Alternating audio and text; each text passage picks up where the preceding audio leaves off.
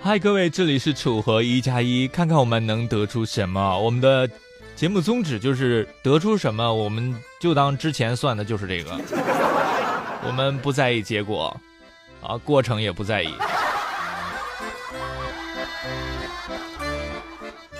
我们只在意你们，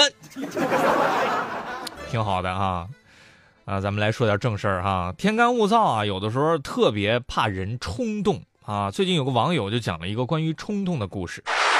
朋友以前是网管，一天有几个小混混来网吧找麻烦，朋友灵机一动，把网弄断了，网吧所有的人瞬间全部都站起来了，那场面。那气势瞬间把小混混们都吓跑了。每次朋友说到这里，都会激动的想从轮椅上爬起来。所以说，人不要太冲动。最近有个地方很冲动啊，喝一瓶啤酒居然要人家一百块。去饭店消费，结账的时候也得看仔细了。近日，延安马先生和朋友就餐的时候遭遇到了天价开瓶费。马先生说，当天刚好车上放了两箱啤酒，就搬了一箱进去。啊，当时呢，服务员看到了，呃，并没有告知要收开瓶费。等吃完了结账的时候，发现这开瓶费就有一百块，啊，一箱啤酒才四十五块，酒店就要收一百块的开瓶费，依据是什么呢？消协工作人员也明确表示，酒店变相收取服务费，啊，开瓶费属于欺诈行为，消协将会调查处理。即使是再抠门的顾客啊，作为消费者的权益，那也是必须要受到保护的。对此，有网友预测，那以后服务员再问先生，请问要开酒吗？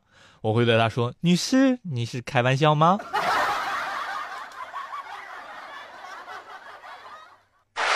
最近买房子的人特别多，一位网友说了这样一件事儿。有一次去看房子，就听见隔壁屋的业主对他的装修工人说：“你们装修的进度实在是太慢了，磨磨蹭蹭十几天，竟然还没把水电弄完。要知道，上帝创造世界也才花了七天呀！”只听见装修工人无奈地说：“你应该仔细看看现在的世界是什么样，赶进度没有好处。”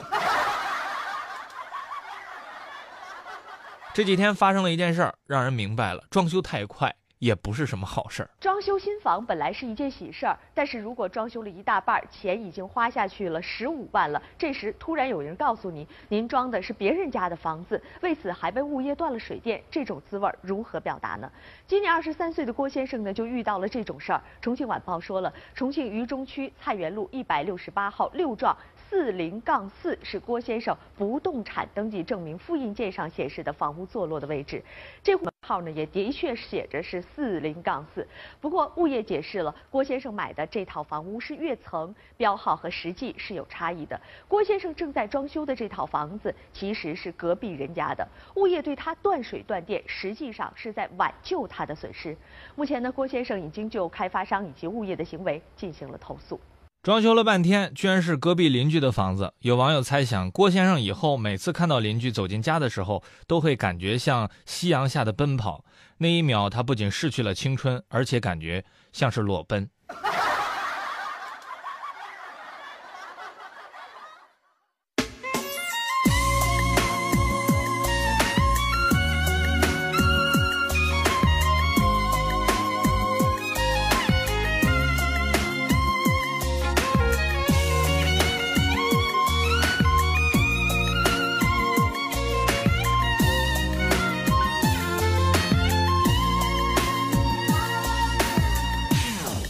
最近呢，有位网友分享了一个苦涩的故事。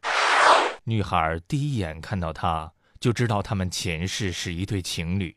于是女孩发誓，哪怕历经轮回，也要在一起。终于，她等到一次两人在车内独处的机会。女孩紧紧握住方向盘，想把这个秘密向男孩倾诉。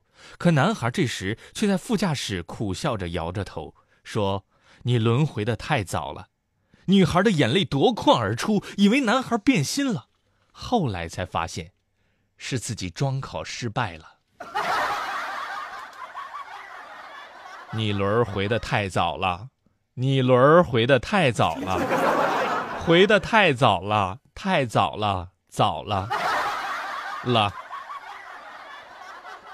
然而，在最近的一次考试当中，出现了好几位老学霸。咱们再来认识一位老同学，来看最励志的老学霸。前两天呢，江苏开放大学举行了首届老年学历教育毕业典礼暨学位授予仪式，十九个爷爷辈儿的老年大学生顺利获得了毕业证书，还有两个八十多岁的老人拿到了管理学士学位。其中呢，拿到管理学士学位的张焕国爷爷今年已经八十八岁了，是全国最年长的本科生，也是老年大学当中的学霸。刚开始学习的时候呢，作为电脑盲，计算机应用基础课程对张爷爷来说可是个大难题。为了尽快学会，张爷爷不断的向老师和年轻人请教。到课程结束的时候，张爷爷已经能够熟练的进行远程学习了。除了电脑，张爷爷还学会了用微信、QQ 和朋友交流互动。活到老学到老，厉害了我的爷爷。一天，小孙子拿着作业本走到爷爷的面前，问：“爷爷。”我们老师说，一个人要活到老学到老，对吗？爷爷说：“对呀。”于是孙子本子丢给爷爷：“那你好好学吧。”